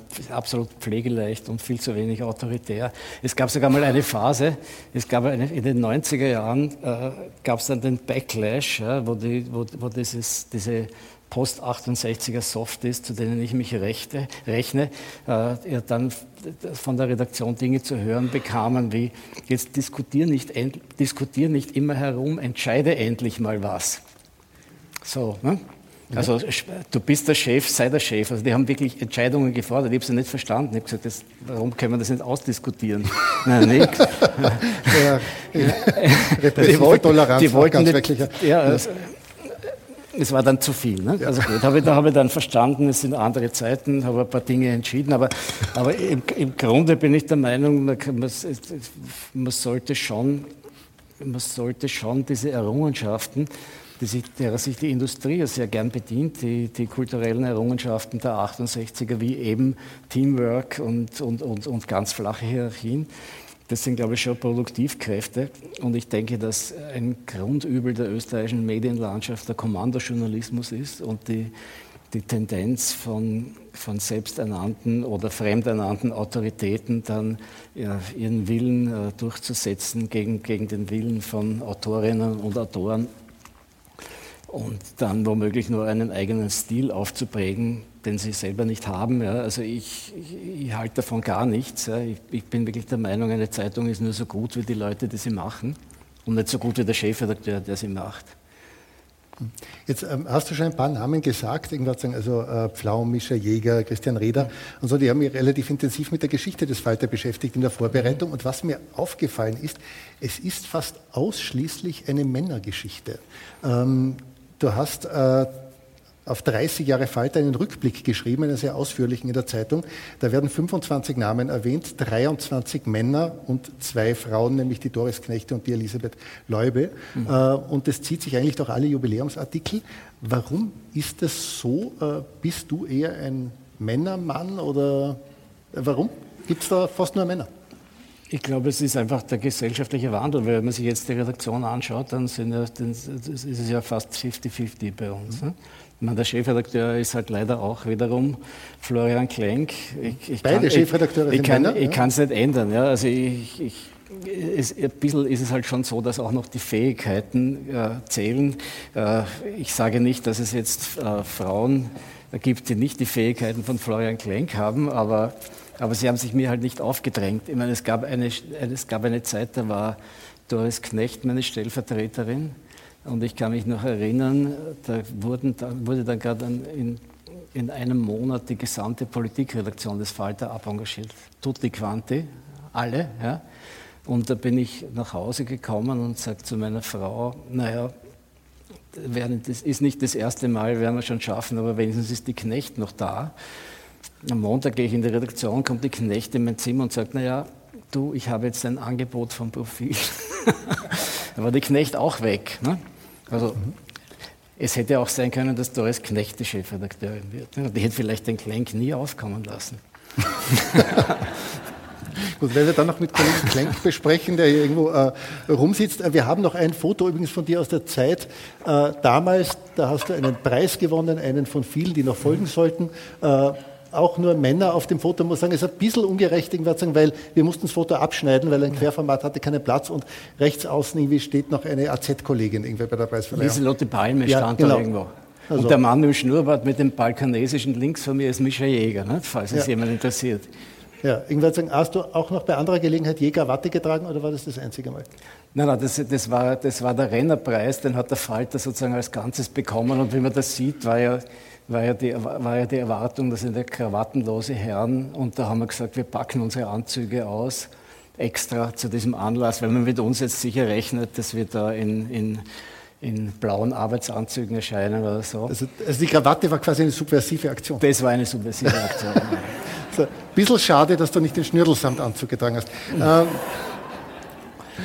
Gut, ähm, jetzt äh, war der Falter, das ja schon gesagt, irgendwie von Anfang an ein dezidiert kritisches Projekt, also eigentlich ein, ein Gegenprojekt irgendwie zur, zur existierenden äh, Medienlandschaft in Österreich. Herr Chanet in der Krone, der, sagen wir mal, nicht dein größter Fan ist und das beruht auf Gegenseitigkeit, äh, nennt den Falter ja gern das linke Bolschewikenblattel. Mhm. Ähm, wie links ist denn der Falter jetzt wirklich und was heißt das eigentlich 2019 überhaupt noch?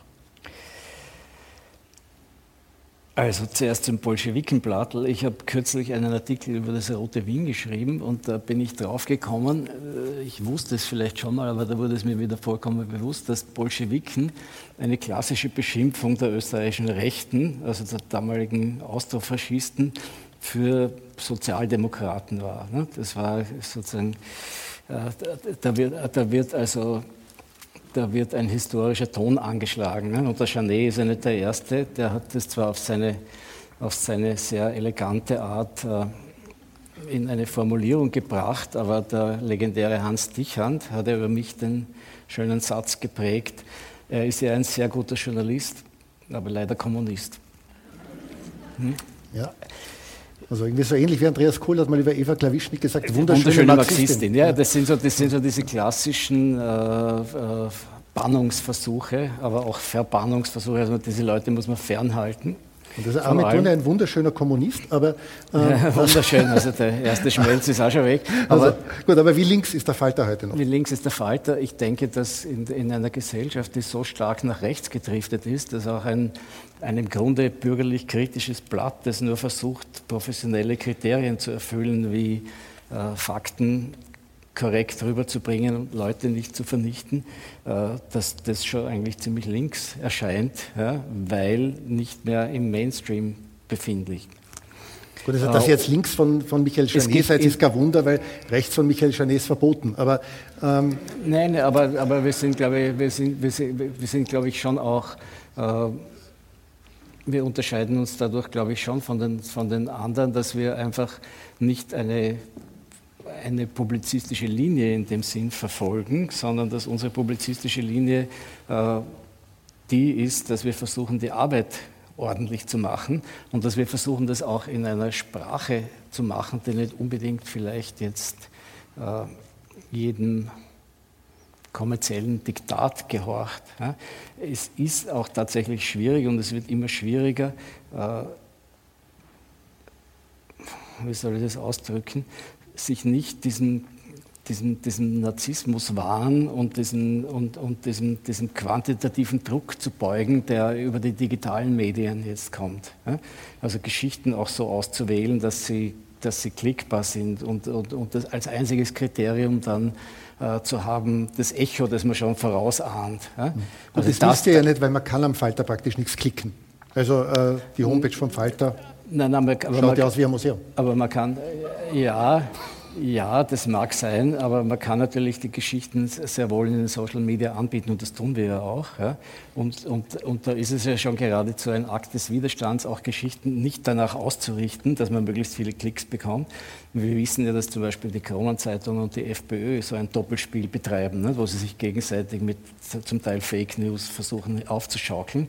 Also schon allein das nicht zu tun und sich dem zu widersetzen, macht einen schon zu einer linken Zeitung. Links in dem Sinne eines, eines politischen Programms oder eines kommunistischen Manifests sind wir nicht, aber links im Sinne, wenn man das kommunistische Manifest dann liest und, und sich überlegt, äh, dass man gegen Ungerechtigkeit versucht zu kämpfen, dass man gegen äh, ungerechte soziale Behandlung von Menschen, dass man gegen Ungleichheit äh, kämpft, dann ist es vielleicht doch links. Ja? Ich glaube, also ich, ich habe kein Problem damit, mich als Linke zu, zu bekennen. Das Problem ist eher, dass es so ein schwammiger Begriff ist und so, so undefiniert ist. Ne? Also ich, ich, bin auch nicht, ich bin auch zum Beispiel der Meinung, man muss als Linker nicht Antikapitalist sein.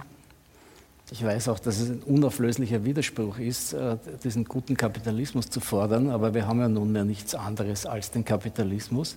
Das heißt, es muss sowas geben, auch wie einen sich selbst begrenzenden Kapitalismus. Klingt jetzt zwar moralisch, aber ich habe mir auch ein bisschen was überlegt in der Vorbereitung zu diesem Gespräch und dachte mir, so eine Frage kommt vielleicht. Der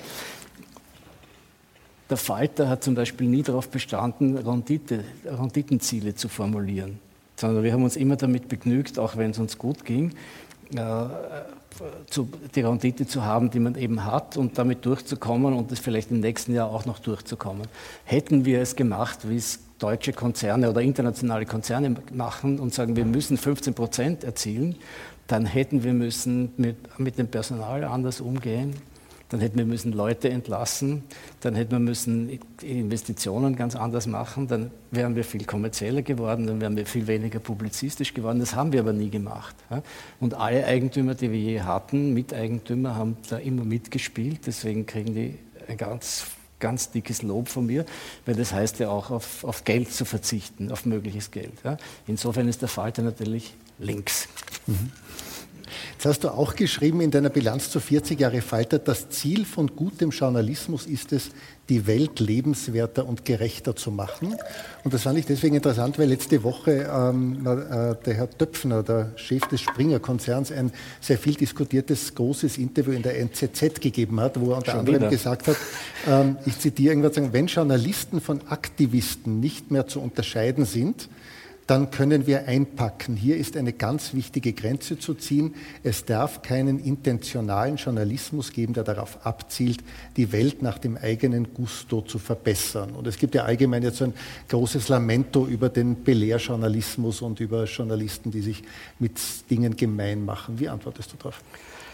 Ich antworte darauf, dass, natürlich, dass der Journalismus die Verpflichtung hat, Minderheitenrechte wahrzunehmen und, zu den Minder und, und das heißt automatisch auch der, der, Mehrheit des Publikums kritisch gegenüberzustehen. Hat er diese Verpflichtung, Minderheitenrechte wahrzunehmen? Ja. Also Rudolf Augstein hat dieses berühmte Motto ausgegeben für den Spiegel, einfach sagen, was ist, nicht sagen, was sein soll. Ja, aber sagen, was ist, ist eine Phrase. Nicht? Weil, weil, weil ich, wichtiger als zu sagen, was ist, ist, dass man bei dem Sagen seine eigene Position auch mit in Frage stellt. Ja? Mhm. Dann, dann ich meine die Verbesserung des Lebens, meine nicht, dass man, dass man, jetzt, zum, dass man jetzt zum Greenpeace-Aktivisten wird, ja, sondern, so, sondern mit der Verbesserung des Lebens meine ich zuerst einmal im, ganz im eigenen Bereich anzufangen, eine bessere Zeitung anzubieten. Eine Zeitung, die Dinge sagt, die andere vielleicht gar nicht angreifen und sie auf eine Weise auch sagt, wie sie andere gar nicht zu sagen versuchen oder, oder die sie als, als umständlich oder verschroben oder sonst was ablehnen würden. Also diese, diese, diese professionellen Deformationen, die dann in sowas wie dem Spiegeljargon oder, oder, oder eben in Clickbaiting oder sonst was münden, die gehören alle dazu, die machen das Leben nicht lebenswert. Das Leben lebenswert macht eher der Versuch, äh, Journalismus und Literatur nicht zu verbinden, aber zumindest den, den Journalismus so weit zu literarisieren, dass er dass er sein eigenes Sprachgewissen entdeckt. Ja? Dass, man, dass, man, dass, man auch in, dass, dass man auch versucht, Berichte und Reportagen so zu schreiben, dass sie nicht äh, als, als Phrasensumpf daherkommen, sondern als Anstrengung erkennbar werden, die Realität sichtbar zu machen. Das würde ich sagen, das verbessert dann die Welt schon. Ne? Also das, diese Verbindung aus Wahrnehmung von dem, was andere vielleicht weniger beachten und es auf eine Weise zu beachten, wie es andere nicht tun. Und das ist auch ein Akt des Widerstands. Ja. Das ist, und das hab, in der ersten Nummer, kann ich mich erinnern, habe ich einen, hab ich einen ungezeichneten einen ungezeichneten Kommentar geschrieben. Da gab es so fünf, sechs einleitende Kommentare. Und da habe ich geschrieben, also der Falter mag zwar kein Gewicht haben, aber er liegt auf der anderen Waagschale. Ja, das meine ich damit. Also Kommerzialisierung, Druck, alles, alles diesen Verwertungszwängen zu unterwerfen, alles zu quantifizieren. Dagegen muss man sozusagen eine andere Art des Arbeitens setzen. Gar nicht so eine Haltung, die man vor sich herträgt, sondern einfach eine, eine andere Art, die Dinge zu sehen und zu beschreiben. Und vor allem muss man, muss man auch glaube ich, ganz wichtig. In, in, heutigen Zeiten muss man auch darauf beharren, dass das in einer, in einer Gruppe geschieht. Wenn es kein Kollektiv ist, muss es doch ein, muss es doch in, müssen das doch Prozesse sein, wo man sich gegenseitig der Kritik aussetzt, nämlich in einer Redaktion. Das ist ja auch was, was in der Digitalisierung total bedroht wird, weil uns ja da eingeredet wird, jeder Einzelne ist, ist ein Publizist und, und kommt ohne alle anderen aus. Und es ist aber ganz wesentlich, dass man, dass man sozusagen vor man publiziert, nicht nur sich selber kontrolliert, sondern auch ein Vier-Augen-Prinzip oder ein Sechs-Augen-Prinzip hat, dass man überhaupt diskutieren kann, was ist publizierenswert, warum soll es publiziert werden, warum soll es nicht publiziert werden, greifen wir denn zu Recht an, tun wir dem Unrecht und so weiter. Und das, das sind Prozesse, die man dann vielleicht nicht immer sichtbar machen kann, aber die müssen stattfinden, damit das was man dann letztlich rausgibt, auch gelesen werden kann mhm. und akzeptabel ist, sagen wir so. Du hast mal im Profil, also quasi dem Konkurrenzmedium, einen Text geschrieben mit dem Titel Das Ende des Journalismus. Das war 1995, mhm. schon ein bisschen her. Äh, kurz davor ist News erstmals erschienen und du hast in dem Text unterschieden zwischen Medien, die sich an ein Publikum wenden und solchen, die nur noch für die Werbewirtschaft erfunden werden. Wenn ich das jetzt auf heimische Medienmacher übertrage, bist du sowas wie der Anti-Fellner? Würde ich nicht Nein sagen.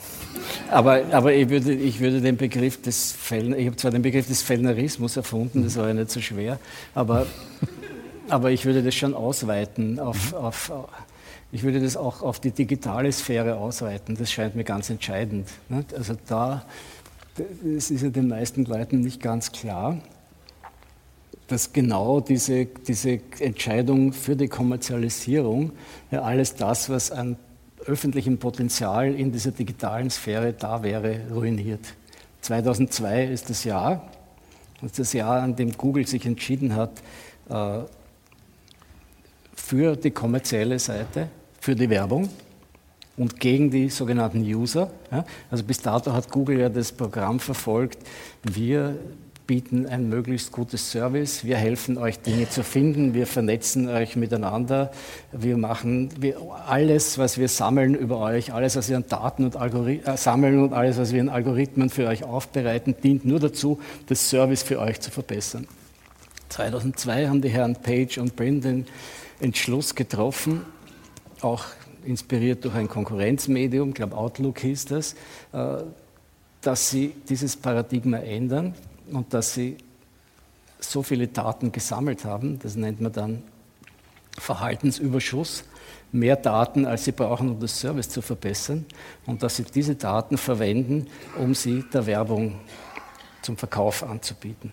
Und nicht nur das, dass sie die Daten ab jetzt unter dem Gesichtspunkt sammeln und verwerten, um sie der Werbung umso besser anbieten zu können. Das, was, was du jetzt kaufen wirst in der, in der in dieser Woche noch, was du vorhast zu kaufen, das weiß Google. Hm? Und Google verkauft das seinen Anzeigenkunden, die dich dann direkt ansprechen. Und damit ist sozusagen die, die und alles, was an Kommunikation passiert in dieser, in dieser Google-Sphäre, was an, was an, an Anfragen an, an, an Informationen, die dann zurückkommen, passiert, ist geprägt durch diesen Zweck der Werbung, möglichst optimale Informationen zu liefern und sie möglichst gut über das zu informieren, was für sie wichtig ist, um dir ihre Produkte zu verkaufen. Also das Publikum hat sich geändert, wie in der Printwerbung klassisch früher mal ist plötzlich dieses Schattenpublikum wieder da und verändert die Kommunikationsszene völlig. Das heißt, du bist nicht nur der Anti-Fellner, du bist auch der Anti-Page ähm, oder Anti-Google. Ähm, aber ich würde noch kurz äh, gern bei der Boulevard, beim Boulevardjournalismus ja. bleiben, weil das in Österreich halt so eine Riesenrolle spielt. Man könnte auch sagen, der Falter ist sowas wie die Antithese äh, zum Boulevard, an dem hast du dich von Anfang an eigentlich immer abgearbeitet. Auch davon gibt es ein hübsches Foto. Ähm, Armin Thurnherr liest Hans Dichand. Äh, Du bist ja auch berühmt geworden mit diesem, mit diesem letzten Satz. Im Übrigen bin ich der Meinung, äh, dass die Mediaprinz erschlagen werden muss. Irgendwas eine, eine Paraphrase auf, äh, auf Catos, also das, das Pseudonym von, von Hans Dichand. Ähm, und jetzt hast du in deiner Bilanz zu 40 Jahre Falter geschrieben, seit der Jahrtausendwende hat die Kronenzeitung ein Drittel ihrer Leser verloren und der Falter ein Drittel gewonnen. Das klingt sehr erfreulich. Ich habe das mal extrapoliert. Wenn das so weitergeht, wird der Falter im Jahr 2080 die Kronenzeitung auflagenmäßig überholen. Ah. Es dauert ein bisschen irgendwas und es klingt gut, aber jetzt äh, trotzdem äh, auch wenn die habe ich aber bei dir schon die Analyse gelesen, dass 2034 die letzte Tageszeitung erscheint. Also geht es etwas schneller. Das ist ja nicht von mir, das ist ja von, von einem deutschen äh, Professor, diese, mhm. äh, diese Analyse. Aber jetzt trotzdem, auch wenn die ja wirklich total bizarr hohe Auflage, die die Kronenzeitung mhm. jahrzehntelang hatte in Österreich, jetzt langsam nachgibt, gemeinsam mit heute und mit Österreich, ist doch in Wahrheit der Boulevardjournalismus in Österreich so einflussreich wie überhaupt noch nie. Oder irre ich mich? Nein, das stimmt. Und er ist natürlich auch so einflussreich, weil die Politik an den Einfluss glaubt. Das muss man ja mal gesehen haben, wie das äh, jetzt, ich bin ja nicht mehr so in, in Politikerkabinetten zugange. I've had my fair share of abuse, kann man sagen, aber, aber früher, wenn ich das mir angeschaut habe, oft äh, saßen dann oder standen Minister mit ihren Sekretären gebeugt über den Schreibtisch und haben atemlos die Kronenzeitung vom Morgen studiert, was da drin steht. Ne? Das war sozusagen das Lebenselixier. Ne? Und die Drohung, dort nicht vorzukommen, hat er über Politikerschicksale entschieden. Ne? Und diese Drohungen sind ja gern geäußert worden. Wir haben ja mal eine Geschichte gemacht. Ich wollte immer gern äh, die erpresserische Seite des österreichischen Boulevardjournalismus dingfest machen. Ist mir aber nie gelungen, weil niemand bereit ist, vor Gericht äh, solche Dinge zu bestätigen. Dann haben wir mal im, im, in Zeiten der Murdoch News of the World Krise in England, als die diese skandalösen Handyabhörungen gemacht haben, haben wir mal eine Geschichte gemacht, wo wir österreichische Politikerinnen und Politiker befragt haben über ihre Erfahrungen. Und die haben dann so anonym bestätigt, also ohne die Täter zu nennen, dass sie einfach erpresst werden. Ne? Also da so und so viele Anzeigenaufträge oder wir schreiben sie nieder oder sie kommen gar nicht mehr vor. Hm? Das, dass es geschieht, das ist klassisch, das ist wie bei Bekeshi in den 1920er Jahren oder, oder woanders auf der Welt, aber die Beziehung zwischen Politik und Boulevard ist mehrfach unsauber. Also erstens ist es so ein, ein, ein Extraktionsgeschäft, nennen wir es mal so, ne? ein, ein, ein unsauberes Extraktionsgeschäft, bei dem ja ohne besondere Begründung Millionenbeträge Jahr für Jahr in diese Medien fließen, während man andere Medien vom öffentlich-rechtlichen Rundfunk bis zu uns schikaniert und, und, und, versucht, da den Geldhahn abzudrehen. Das ist das eine. Das zweite ist, dass durch diese Geldflüsse ja offensichtlich wird, dass die Regierung solche Medien als quasi offizielle Medien wünscht. Ja, das ist die publizistische Landschaft, wie sie sich das vorstellt. Und drittens äh, ist es so, dass sie an, auch an die Macht dieser Medien glaubt. Also nicht nur finanziert sie sie, sondern sie betrachtet sie auch als unerlässlich für den Erfolg. Und gewisse Indizien dafür gibt es ja, dass das tatsächlich stimmt. Ne? Wenn man sich anschaut, so Wahlergebnisse wie Hans-Peter Martin, der nur eine Kreatur der Kronenzeitung war bei der EU-Wahl vor einigen Jahren. Können wir es auf Kreation ändern? Hab ich, was habe ich gesagt? Kreatur. Kreatur. Ja, ein, ein Geschöpf, ein, ja. ein, Geschöpf, ein Geschöpf der Kronenzeitung. Ja? Also 14 Prozent, glaube ich. Ja. Ne? das macht dann schon nachdenklich. Ne? Also kann man schon, die, die, können schon Wahlen mitentscheiden, wobei es sich jetzt, wie gesagt, unter digitalen Vorzeichen ja die Lage auch wieder ändert. Jetzt äh, muss man ja mit, mit äh, den digitalen Großunternehmen handelseins werden, sozusagen, wie immer man das macht, ob man da jetzt Adressen kauft, ob man mit Dark Posts gewisse Wählergruppen beeinflusst das eröffnet natürlich verschiedene neue Möglichkeiten, die aber trotzdem gern in Kombination genutzt werden mit diesen Boulevardmedien. Ich habe die FPÖ vorher erwähnt, ne? die haben das, der, der Herr Schmidt, der berühmte Kronenzeitungsreporter Richard Schmidt hat es ja zugegeben, dass sie oft eine Geschichte von Strache gern aufgreifen, damit sie dann wiederum gepostet werden. Ob das stimmt oder nicht, ist wurscht, Hauptsache Klicks. Ne? Also da gibt es so eine neue symbiotische Beziehung zwischen Boulevard und digitalem Extraktionsjournalismus. Wer ist der größte Bösewicht in der österreichischen Medienlandschaft? Ja, ich wollte, es wäre ich, aber ich fürchte, das, fürchte, das geht, geht, geht, geht, maximal aus wie das Vorarlberger Jugendtennisturnier 1966. Äh, ja, ja, ich komme bei der österreichischen Meisterschaft nicht einmal über die erste Runde genau. Also. So. Naja, also, also man kann schon, Franz Schuh hat mal die Kronenzeitung als das Zentralorgan der Gegenaufklärung definiert und das wurde schon nachhaltig äh, geprägt von Hans Dichand. Also das war sicher ein Kandidat. Ne? Gut, er ist tot. Ja, aber auch die Toten können ja, Gut, wer ist der größte sein, lebende Böse? Der, also es ist sicher, Wolfgang Fellner hat da, glaube ich, eine gute Ausgangsposition. Da gibt es auch Zusammenhänge, also mit seinem Imperium und anderen wissenschaftlichen, äh, anderen wirtschaftlichen Tätigkeiten. Ich habe mir nur, nur mal, als wir mit ihm eine, eine rechtliche Auseinandersetzung hatten, habe ich mal ein Jahr durchgeschaut, die Berichterstattung über die European Land und, und, und die, diese, die, wie hat die Meindl European Land. Und, und die, na, diese Petrikovic-Firma, wird die Kassen, die, die Immofinanz? Immofinanz, die, die, genau, die, die wurde also in, in, dieser, in diesem News, in dieser illustrierten News in einer Weise äh, freundlich beschrieben, die, die eigentlich starken Erklärungsbedarf hatte. Sag ich ich habe dann einen Kommentar darüber geschrieben, wo ich nur sozusagen die Zitierungen und die freundlichen Erwähnungen aufgelistet habe. Das ist kaum erklärbar, außer mit einem manifesten wirtschaftlichen Interesse im Immobilienbereich auch. Das ist nie nachgewiesen worden. Es wird auch nicht nachgewiesen werden können. Aber wenn man einzelne Wirtschaftsbereiche so in, so in Beziehung setzt, wenn man in Beziehung setzen könnte, was nicht geschrieben wird, wäre es vielleicht noch interessanter. Gut, mit der vom Mediengesetz geforderten Deutlichkeit distanziere ich mich natürlich von all dem. Ähm, würdest du der These zustimmen, dass äh, Wolfgang Fellner für den österreichischen Journalismus ungefähr das ist, was Jörg Haider für die österreichische Politik war? Ich glaube, sowas habe ich sogar mal geschrieben. Ja. Dann solltest du der These zustimmen. Ja. ja ähm, gut, wir müssen zum Schluss kommen äh, und damit äh, kommen wir zum Buch zurück. Als du den Flieger nach Amerika bestiegen hast, warst du 18. Nächste Woche, nämlich konkret nächsten Mittwoch, wirst du, man glaubt es nicht, äh, 70. Äh, vorab schon äh, alles Gute zum Geburtstag.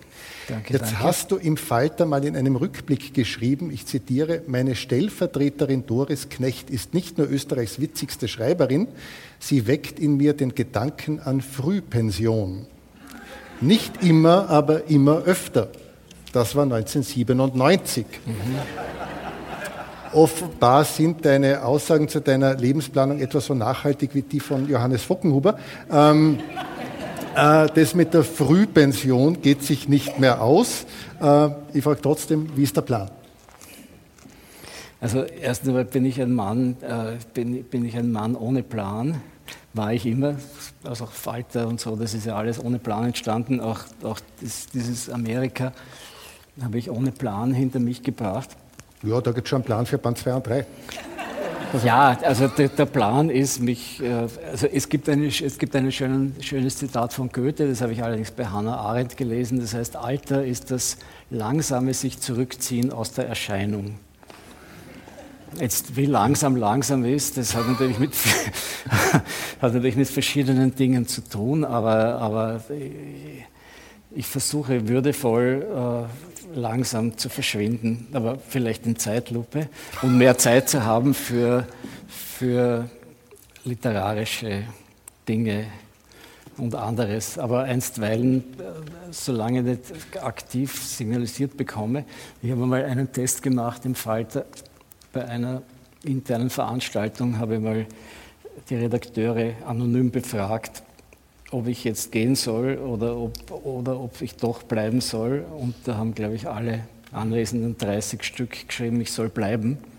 Daraufhin habe ich mir gedacht, das mache ich ein paar Jahre keine solche Umfrage mehr.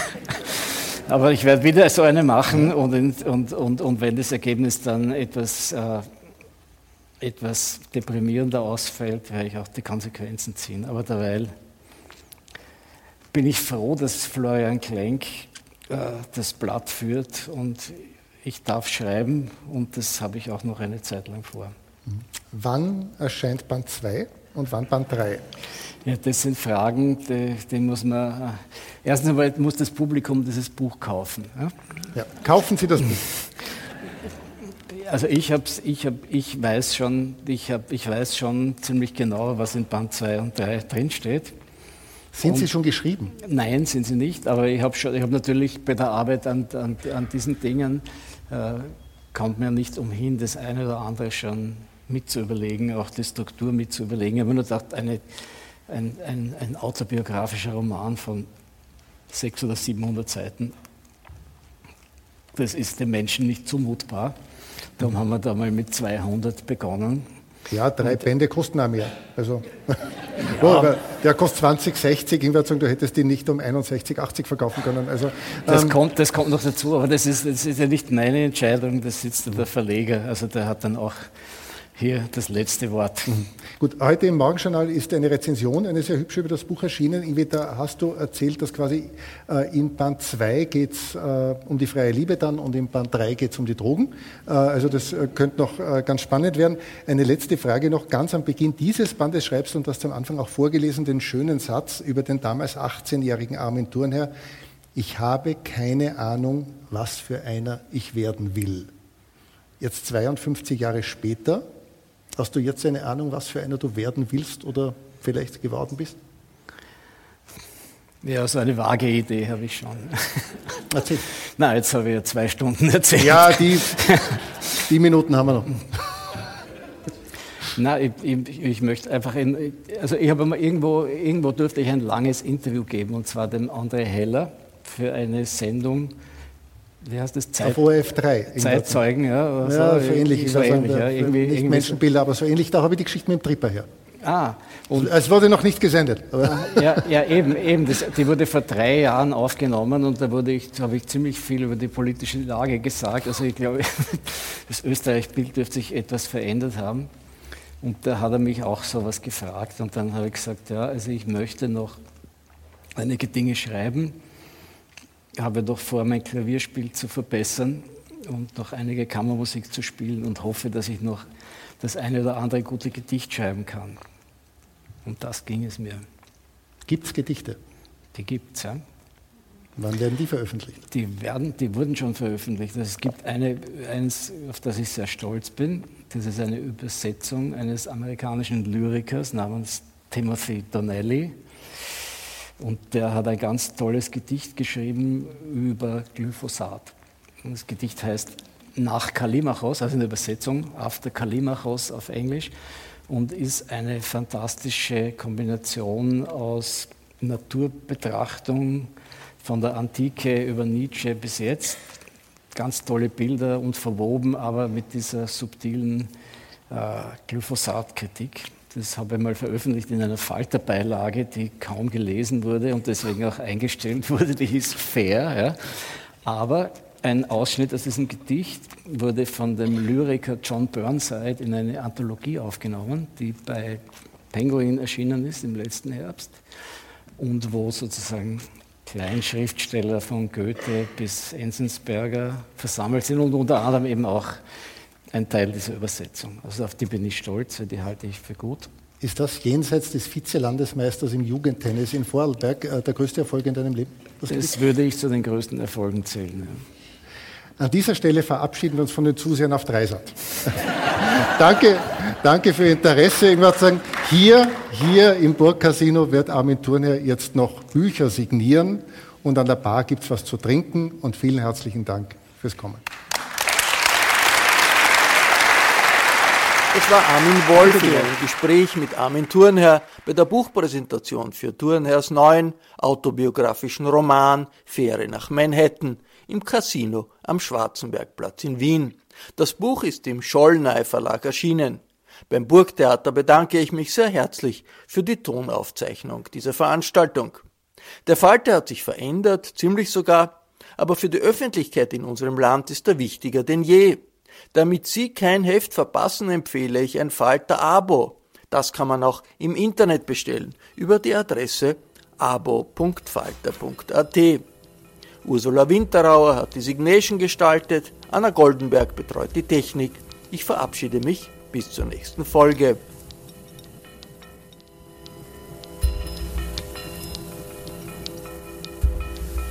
Sie hörten das Falterradio, den Podcast mit Raimund Löw.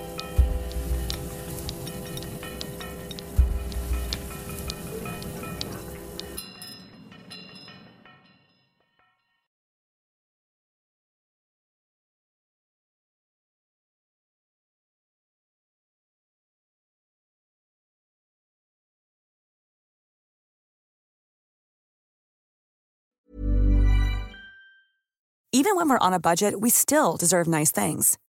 Quince is a place to scoop up stunning high-end goods for 50 to 80% less than similar brands. They have buttery soft cashmere sweaters starting at $50, luxurious Italian leather bags, and so much more. Plus, Quince only works with factories that use safe, ethical, and responsible manufacturing. Get the high-end goods you'll love without the high price tag with Quince. Go to quince.com/style for free shipping and 365-day returns. Imagine the softest sheets you've ever felt. Now imagine them getting even softer over time. That's what you'll feel with Bowl and Branch's organic cotton sheets. In a recent customer survey, 96% replied that Bowl and Branch sheets get softer with every wash. Start getting your best night's sleep in these sheets that get softer and softer for years to come. Try their sheets with a 30-night guarantee. Plus, get 15% off your first order at bowlandbranch.com. Code BUTTERY. Exclusions apply. See site for details.